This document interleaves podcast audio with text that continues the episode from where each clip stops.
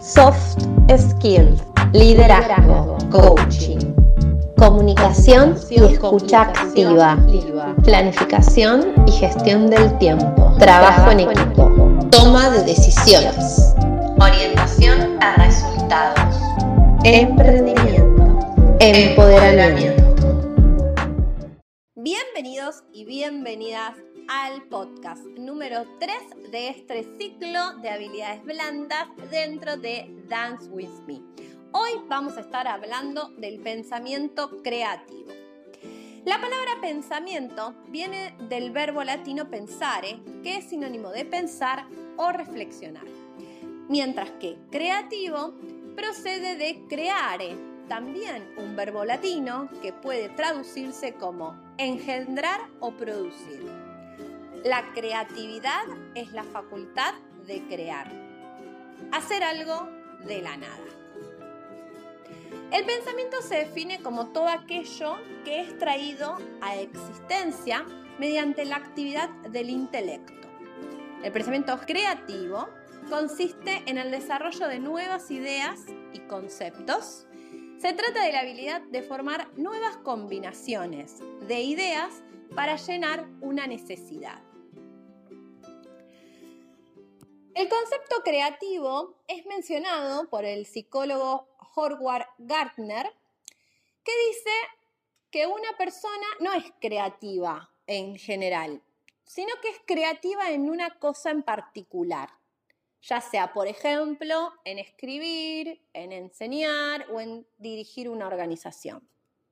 Esto lleva a Gardner a considerar al individuo creativo como alguien que regularmente es capaz de resolver un problema o una idea que puede convertir en un producto valorado en un ámbito dado, por ejemplo.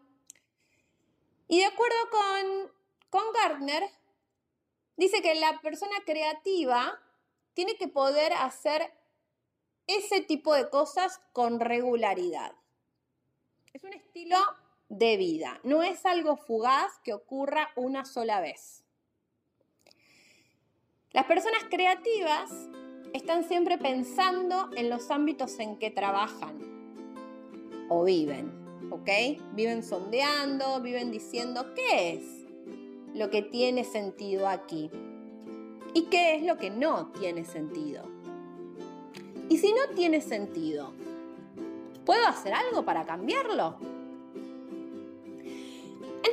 Hablamos de pensamiento creativo, hacemos alusión a una forma de razonamiento típica de los seres humanos, que es capaz de procesar y de reformular la información de manera original, flexible, plástica, fluida,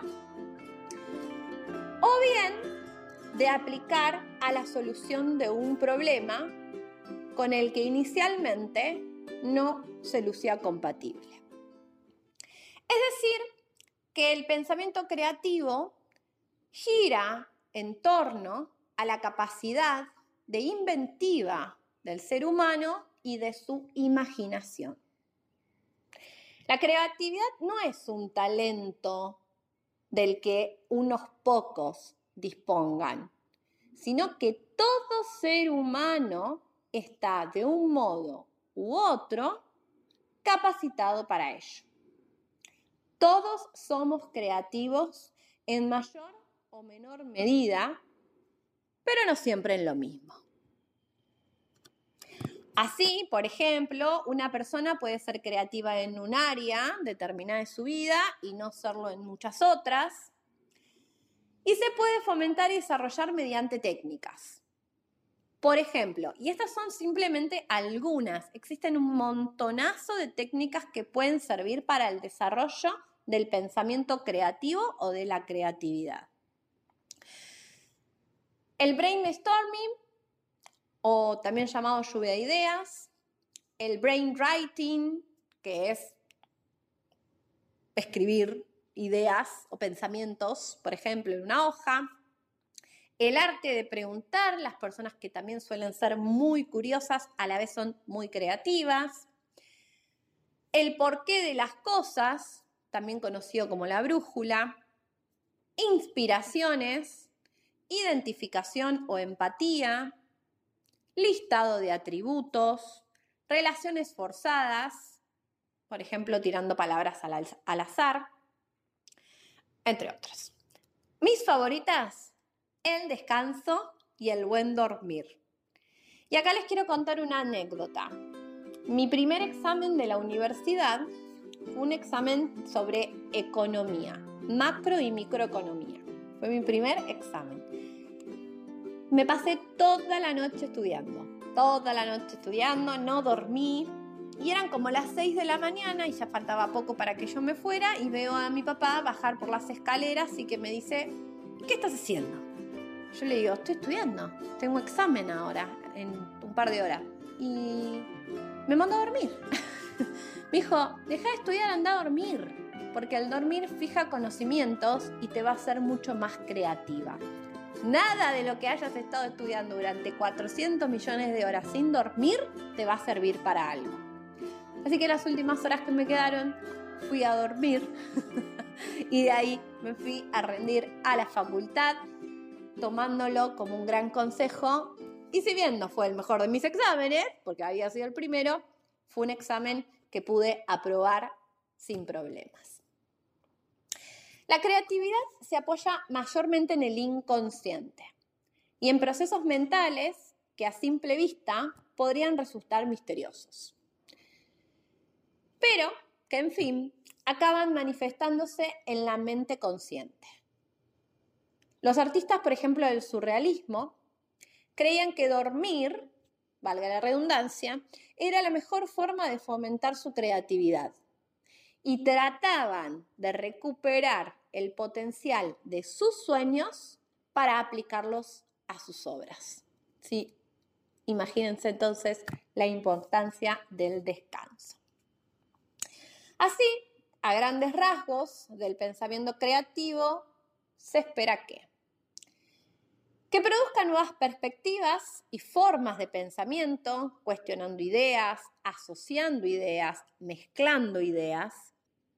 Se espera que sea algo establecido y que ofrezca soluciones revolucionarias ante alguna situación o una problemática, que desarrolle plenamente el contenido de nuevas ideas y que sea capaz de prever conclusiones o aplicaciones. Es bastante usual vincular el pensamiento creativo con, por ejemplo, las artes, las labores estéticas, las labores manuales, la innovación tecnológica, por ejemplo, el campo científico, incluso cosas de la vida cotidiana. Recordemos entonces que la creatividad en verdad es parte del ser humano y que la podemos ir desarrollando a lo largo de nuestras vidas. Que no todos vamos a ser creativos en lo mismo, pero no significa que no seamos creativos en nada. Todo proceso creativo transcurre en cuatro etapas bien diferenciadas. Primera, preparación o investigación. En esta etapa lo que vamos a hacer es recaudar información, se va a adquirir el estado mental propicio para idear ideas originales. Esto puede darse de manera veloz o paulatina, ¿ok? Y equivale al sembrado de semillas, ¿no? De la creatividad. Es ese el proceso o el momento en donde vamos preparándonos e investigándonos llenándonos de la información que tenemos en el entorno, en el alrededor y en nuestra mente para empezar un proceso de creación de ideas. Después viene la incubación. Una vez que está recaudada la información necesaria y el proceso mental necesario, la creatividad continúa su marcha de una forma menos evidente y está vinculado con el inconsciente y lo imperceptible, en la que aparentemente no se realiza ningún esfuerzo. El proceso de germinación de las ideas. En el proceso anterior la estábamos poniendo, sembrando la semillita, acá estamos en el proceso que se germina. Número 3, la iluminación. Es cuando se produce una visión, una manifestación de esa imaginación y que empieza a ser fruto o que es fruto de las etapas anteriores. Aquí, digamos, asociamos a lo que es el nacimiento de la idea. Y número cuatro, la verificación. En esta etapa se produce el retorno a la labor consciente, ahora bajo paradigmas de una nueva idea que se tiene y que requerirá de esfuerzos conscientes para hacerse realidad y poder ser implementada. Entonces, ¿qué es la creatividad? Es la capacidad o habilidad del ser humano para inventar o crear cosas, que pueden ser objetos físicos, ideas, representaciones o simplemente fantasías. Se trata de la posibilidad de generar algo nuevo, conceptos, ideas, nuevas asociaciones entre ellos, lo cual conduce habitualmente a soluciones de problemas. La creatividad es común en todos los seres humanos, tal cual lo vinimos diciendo hasta ahora, incluso en algunas especies animales, pero puede ser potenciado o no conforme a los hábitos y las preferencias de cada individuo. Los más creativos serán los que puedan dar con una forma novedosa de resolución de problemas o una representación novedosa de los mismos y se caracteriza por alguno o varios de los siguientes elementos. Por ejemplo, la espontaneidad.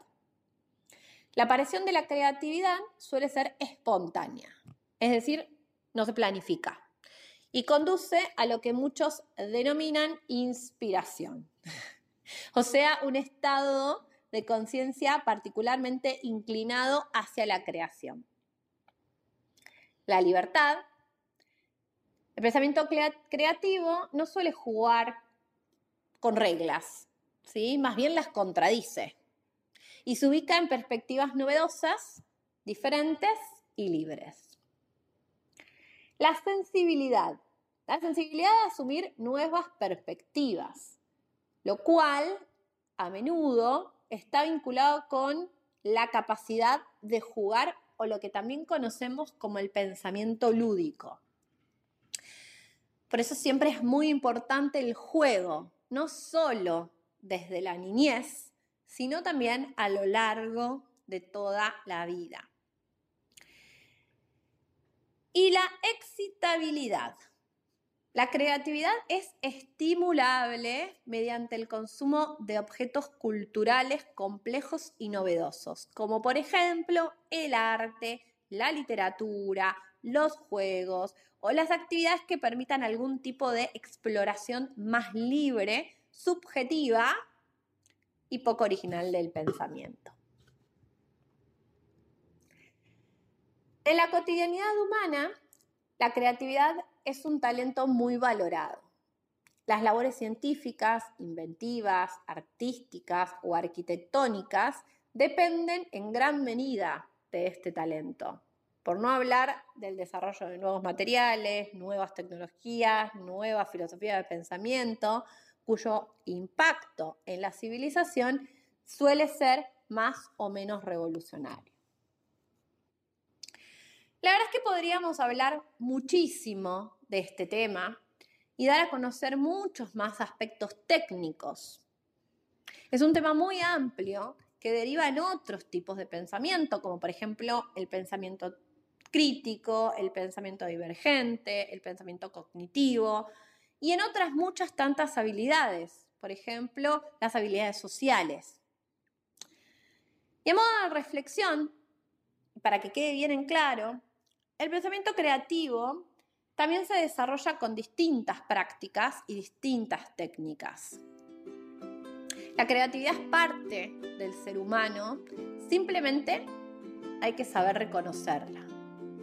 Es muy importante tener cuidado con frases o palabras que a veces nos autodecimos. Muchas veces nos hemos escuchado decir yo no tengo creatividad, yo eso no lo sé hacer, a mí eso no me sale. Y no tenemos que olvidarnos que en verdad sí tenemos creatividad, que las capacidades están y que solamente hay que saber descubrirlas y trabajar para desarrollarlas.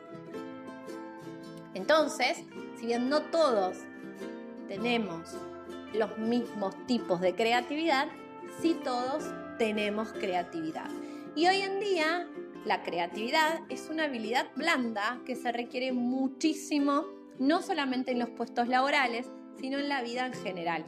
Porque a través de la creatividad podemos resolver un montón de conflictos, podemos resolver un montón de situaciones simplemente por ser creativos.